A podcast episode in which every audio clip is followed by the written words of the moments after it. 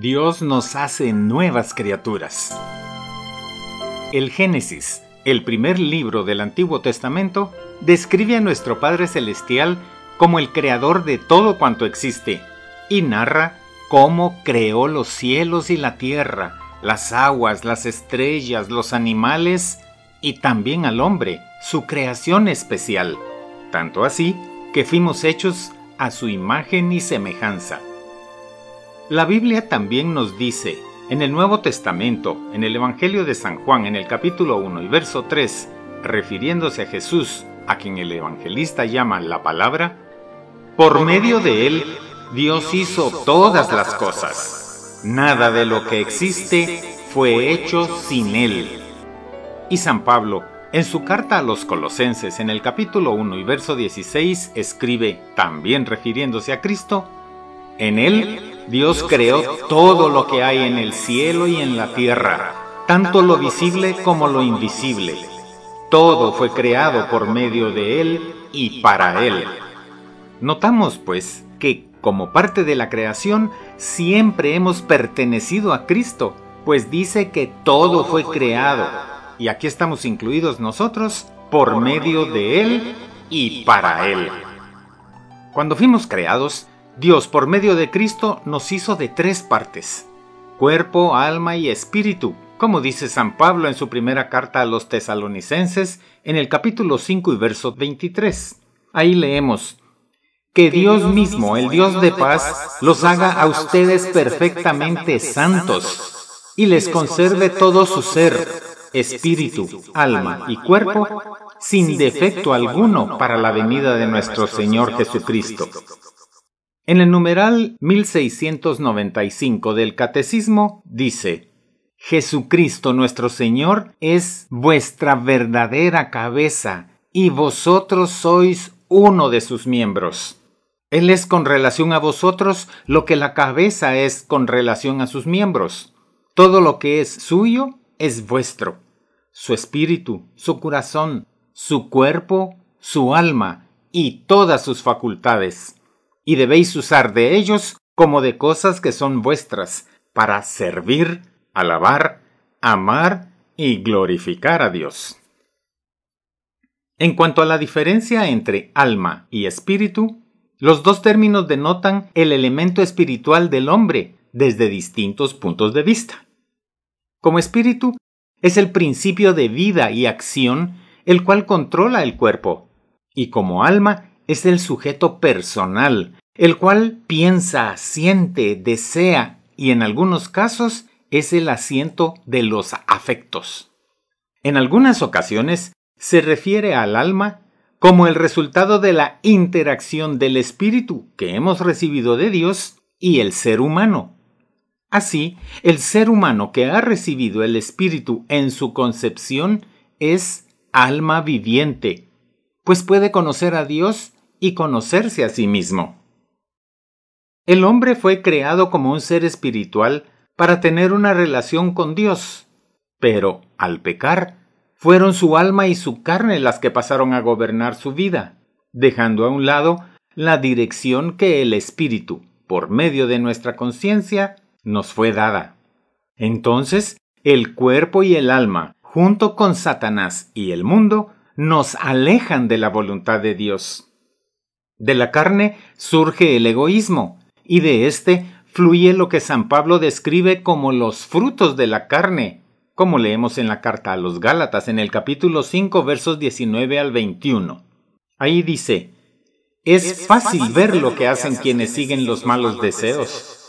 Cometen inmoralidades sexuales, hacen cosas impuras y viciosas, adoran ídolos y practican la brujería, mantienen odios, discordias y celos. se enojan fácilmente, causan rivalidades, divisiones y partidismos. Son envidiosos, borrachos, glotones y otras cosas parecidas. Les advierto a ustedes, como ya antes lo he hecho, que los que así se portan no tendrán parte en el reino de Dios. Estos frutos de la carne que menciona San Pablo no son gratos a Dios, porque son pecados que llegan a dominarnos. a esclavizarnos. Y con frecuencia se nos hace difícil aceptar o darnos cuenta que somos esclavos de la carne, del mundo o de Satanás, por lo que se nos hace difícil salir de esa esclavitud solo por nuestras propias fuerzas. Puede ser que este sea tu caso y seas un esclavo del pecado, que te tenga atrapado el alcohol, las drogas, el odio, la venganza, la pornografía, el adulterio, la envidia, el orgullo, la soberbia o cualquier otro pecado. Pero debes saber que el deseo de Dios es que todos alcancemos la salvación y seamos liberados de todo tipo de esclavitud, y también que dejemos de ser gobernados por nuestras bajas pasiones, como nos dice nuestro Señor por medio de San Pablo. Deben ustedes renunciar a su antigua manera de vivir y despojarse de lo que antes eran, ya que todo eso se ha corrompido a causa de los deseos engañosos. Deben renovarse espiritualmente en su manera de juzgar y revestirse de una nueva naturaleza creada a imagen de Dios y que se distingue por una vida recta y pura, basada en la verdad. Carta de San Pablo a los Efesios capítulo 4 versos del 22 al 24. La invitación del Señor a dejar la vida de pecado, a la que llama del hombre viejo, es clara y nos hace ver los frutos que nos ha dejado. Sufrimiento, dolor, división, destrucción, muerte, y no solo muerte física, muerte de los sueños, de las ilusiones, y no solo los nuestros, sino de los seres más cercanos a nosotros, haciéndonos así, con ello, cómplices del diablo, el ladrón que vino a robar, matar y destruir, como dijo Jesús en el Evangelio de San Juan capítulo 10, verso 10, en su primera parte. Por eso Jesús nos invita a ser hombres nuevos, a unirnos a Cristo, como dice San Pablo. El que está unido a Cristo es una nueva persona. Las cosas viejas pasaron, se convirtieron en algo nuevo. Segunda carta a los Corintios capítulo 5 verso 17. El deseo de Dios es que seamos transformados a esta nueva creación, que es una transformación tan extraordinaria y milagrosa, pero a la vez tan sencilla y natural, que es importante que entendamos qué es lo que sucede con ella.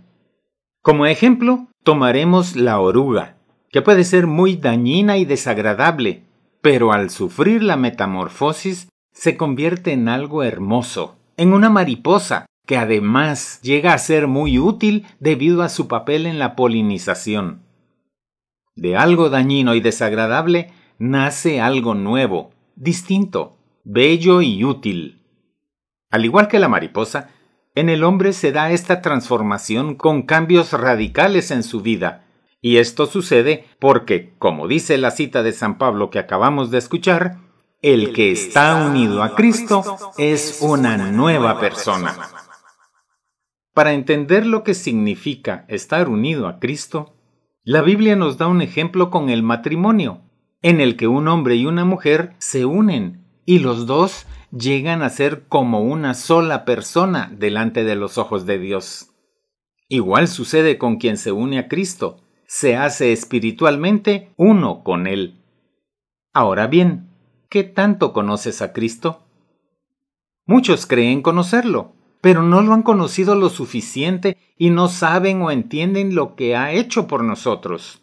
No conocen hasta dónde llegó su amor, que se entregó en sacrificio hasta la muerte en cruz para romper las cadenas que nos tenían esclavizados y darnos libertad. Lo llaman Señor pero no le obedecen, y continúan viviendo dejándose llevar por su carne o por las sugerencias del mundo o por las tentaciones que Satanás pone en su camino. Es decir, no se han hecho uno con Él. Pues cuando alguien se une al Señor, se hace espiritualmente uno con Él, dice San Pablo en su primera carta a los Corintios capítulo 6 versículo 17. Esta unión milagrosa sucede cuando reconocemos a Jesús como nuestro único Señor y Salvador, y creemos que el pago que da el pecado es la muerte. Pero el don de Dios es vida eterna en unión con Cristo Jesús nuestro Señor, y que, con el sacrificio que hizo en la cruz, Él cargó con todos nuestros sufrimientos y pecados, y que al morir crucificado pagó nuestra deuda y nos liberó de toda acusación. Esto significa que al reconocer ese sacrificio, todos nuestros pecados son limpiados, toda maldad queda borrada, y sabemos que lo que antes éramos fue crucificado con Cristo, para que el poder de nuestra naturaleza pecadora quedara destruido y ya no siguiéramos siendo esclavos del pecado. Esto significa que el hombre viejo quedó crucificado con Cristo. Debemos creer que esa obra ya fue hecha, completa y perfecta, y lo único que tenemos que hacer es creerlo. Si verdaderamente deseamos ser de Jesucristo, debemos crucificar nuestra naturaleza pecadora, nuestras pasiones y malos deseos, es decir, la carne, nuestra antigua naturaleza. Esto significa que debemos tomar la decisión de rechazar la mentira, las borracheras, la crítica, la murmuración, la envidia, el rencor, los resentimientos, la falta de perdón, los vicios, es decir, todo lo que ofende a Dios y nos hace daño a nosotros y también a los demás. Hay algunas personas que creen que solo con sus propias fuerzas pueden alcanzar la vida nueva, la salvación, pero las sagradas escrituras nos dicen otra cosa. Pues, pues por la bondad de Dios han recibido ustedes la salvación por medio de la fe. No es esto algo que ustedes mismos hayan conseguido, sino que es un don de Dios. No es el resultado de las propias acciones, de modo que nadie puede gloriarse de nada, pues es Dios quien nos ha hecho. Él nos ha creado en Cristo Jesús para que hagamos buenas obras, siguiendo el camino que Él nos había preparado de antemano. Carta de San Pablo a los Efesios, capítulo 2, versos del 8 al 10. Y San Pablo amplía la información al respecto en su carta a Tito en el capítulo 3 y verso 5, en donde leemos, Sin que nosotros hubiéramos hecho nada bueno, por pura misericordia nos salvó, lavándonos y regenerándonos y dándonos nueva vida por el Espíritu Santo. San Pedro lo confirma cuando dice, por medio de Cristo, ustedes creen en Dios, el cual lo resucitó y lo glorificó. Así que ustedes han puesto su fe y su esperanza en Dios. Primera carta de San Pedro, capítulo 1, versículo 21. Esto significa que la nueva vida la obtenemos únicamente por la gracia y misericordia de Dios al aceptar el sacrificio de Cristo y unirnos espiritualmente a Él. Pero a cada uno de nosotros nos corresponde hacer algo que dijo Jesucristo. Les aseguro que si el grano de trigo al caer en tierra no muere, queda él solo. Pero si muere, da abundante cosecha. Evangelio según San Juan capítulo 12 versículo 24. Esto significa que debemos morir a nuestra antigua naturaleza, al hombre viejo. Debemos rechazar todo lo que sabemos no es grato a Dios, aunque resulte muy atractivo a nuestra carne.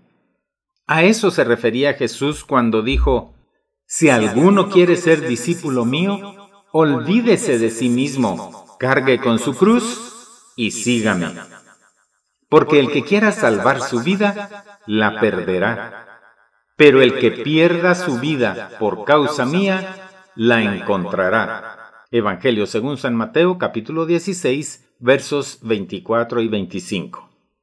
Entonces, si queremos seguir a Jesús, ser verdaderamente sus discípulos, Debemos morir día a día a nuestra antigua naturaleza, procurando cambiar nuestra forma de pensar, como dice San Pablo en su carta a los Romanos capítulo 12, versículo 2. No vivan ya según los criterios del tiempo presente, al contrario, cambien su manera de pensar para que así cambie su manera de vivir y lleguen a conocer la voluntad de Dios, es decir, lo que es bueno, lo que le es grato, lo que es perfecto. Al hacerlo, Mostraremos que es Cristo quien vive en nosotros, pues le imitaremos en amor, en humildad, en obediencia, en valor, en misericordia, en compasión y en servicio a nuestro prójimo. Al aceptar a Jesús en tu vida como tu Señor y Salvador, mueres a ti mismo, a tu antigua naturaleza, y serás sepultado o sepultada con Él. Pero también con Él resucitarás como una nueva criatura para vivir una nueva vida como Jesucristo, con la ayuda y dirección del Espíritu Santo, que te conducirá por amor. Y tú también, por amor, te dejarás conducir y obedecerás mientras disfrutas de los dones que Él te dará para que tengas la vida plena y abundante que Jesús ofreció. San Juan Eudes, en su obra Nuestro Señor Jesucristo, fuente de salvación y de vida verdadera, dice, Les ruego que piensen que Jesucristo nuestro Señor es su verdadera cabeza y que ustedes son uno de sus miembros. Él es con relación a ustedes lo que la cabeza es con relación a sus miembros. Todo lo que es suyo es de ustedes. Su espíritu, su corazón, su cuerpo, su alma y todas sus facultades. Y deben usar de ellos como de cosas que son suyas para servir, alabar, amar y glorificar a Dios. Ustedes y Él son como los miembros y su cabeza. Así desea Él ardientemente usar de todo lo que hay en ustedes para el servicio y la gloria de su Padre, como de cosas que son de Él. Así que dispongámonos y entreguémonos a Jesucristo y recibámoslo en nuestro corazón para que nos haga nuevas criaturas y disfrutemos de la vida plena y abundante que vino a darnos, y le sirvamos a través del servicio a los demás, y le obedezcamos como los miembros obedecen a la cabeza, para glorificar así a nuestro Padre del cielo. Que así sea.